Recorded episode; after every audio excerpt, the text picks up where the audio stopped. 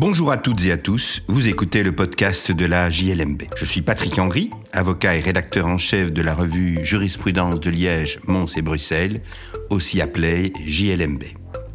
Dans la revue, tout comme dans ce podcast, nous commentons principalement des décisions de jurisprudence prononcées par des juridictions des ressorts des cours d'appel de Liège, Mons ou Bruxelles. Cette semaine, je vais vous parler de la reconnaissance des gestations pour autrui pratiquées à l'étranger. Ce sujet est traité par la Cour européenne des droits de l'homme dans un arrêt du 22 novembre 2022. Didier Pire le commente dans notre numéro 11 de l'année 2023. Pour le consulter, je vous invite à suivre le lien dans la description. Les faits dont nous parlons remontent à l'année 2011. Deux hommes, appelons-les Denis et Marc, vivent en partenariat enregistré en Suisse. Ils décident d'avoir un enfant et de recourir, dans cette perspective, à une gestation pour autrui à l'étranger, en Californie en l'occurrence. En juillet 2010, ils concluent un contrat de gestation pour autrui un embryon qui est issu d'une ovule d'une personne anonyme et du sperle du deuxième requérant, Marc donc, est implanté dans l'utérus d'une mère porteuse. Une fois la grossesse confirmée, le tribunal californien rend un jugement dans lequel il déclare que Denis et Marc sont les parents légaux de l'enfant à naître. Michel naît en 2011, un certificat de naissance conforme au jugement est établi en Californie et toute la question va être de voir si celui-ci va être reconnu en Suisse. La procédure va y être relativement complexe. Euh, on a tout d'abord une décision du 21 mars 2012 de l'Office de l'état civil du canton de Saint-Gall qui refuse de reconnaître le jugement californien.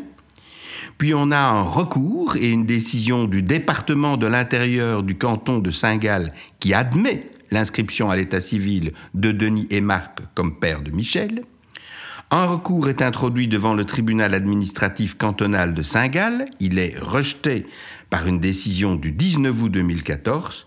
L'affaire est ensuite portée devant le tribunal fédéral qui admet le recours de l'Office de l'état civil c'est l'équivalent de celui-ci, et qui annule donc cette décision, considérant que la filiation ne peut être établie, en tout cas à l'égard de Denis, qui n'est donc pas euh, le père génétique de l'enfant, en raison notamment de la fraude à la loi qui a été menée pour détourner les institutions qui étaient applicables en Suisse. L'affaire va se poursuivre. Le 20 novembre 2015, un recours est introduit devant la Cour européenne des droits de l'homme. Le 1er janvier 2018, la législation suisse est modifiée et l'adoption de l'enfant du partenaire enregistré est autorisée. Les requérants déposent le même jour une requête en ce sens. Les autorités cantonales prononcent l'adoption le 21 décembre 2018 et d'ailleurs le 26 septembre 2021, le peuple suisse acceptera une modification du Code civil à la suite d'une initiative parlementaire Mariage pour tous mais la procédure se poursuit devant la Cour européenne des droits de l'homme.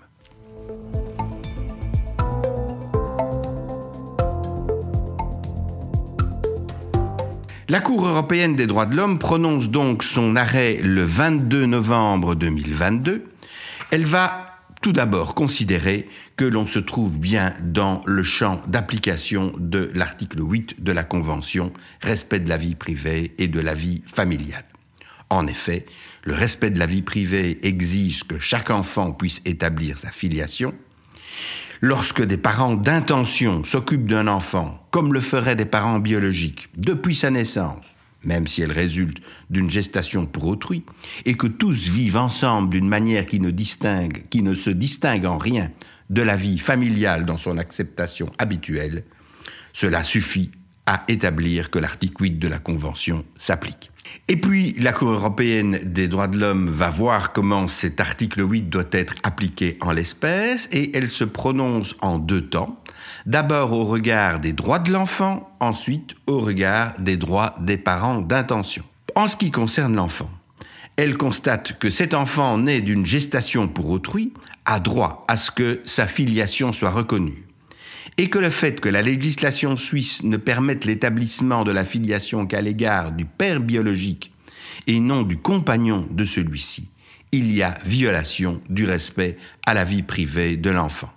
Elle ajoute que le fait que sept ans et huit mois après la naissance de l'enfant, le droit interne ait été modifié de façon à permettre l'établissement de cette filiation ne modifie pas cette conclusion, car une telle durée n'est pas compatible avec les principes établis dans de précédents arrêts rendus par la Cour.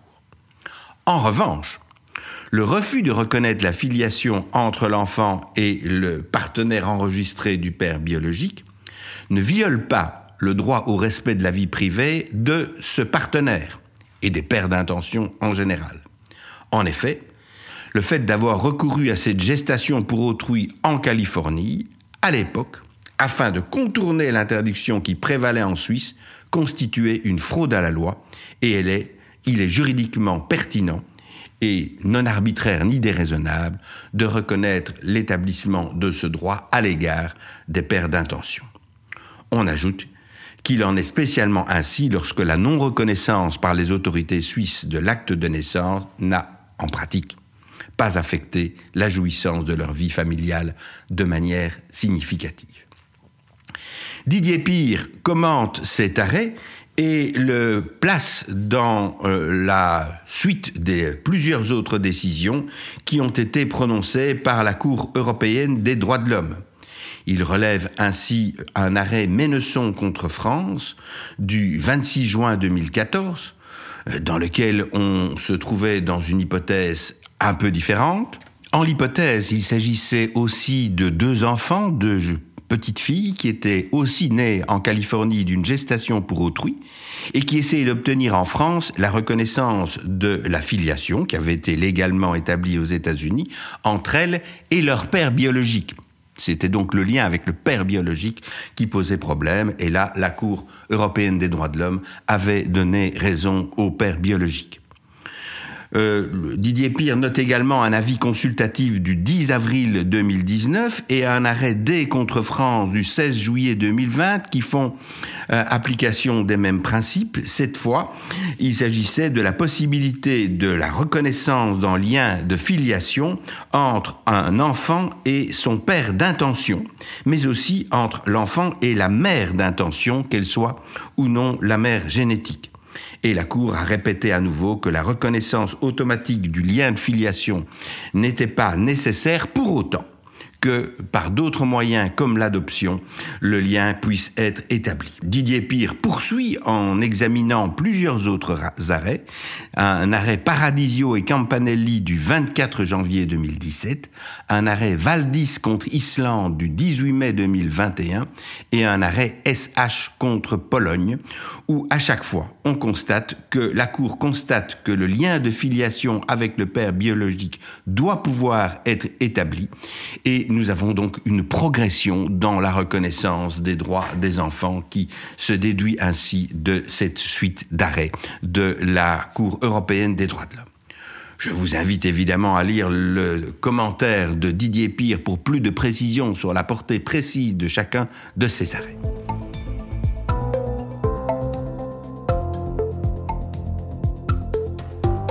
Voilà qui conclut cet épisode du podcast de la JLMB.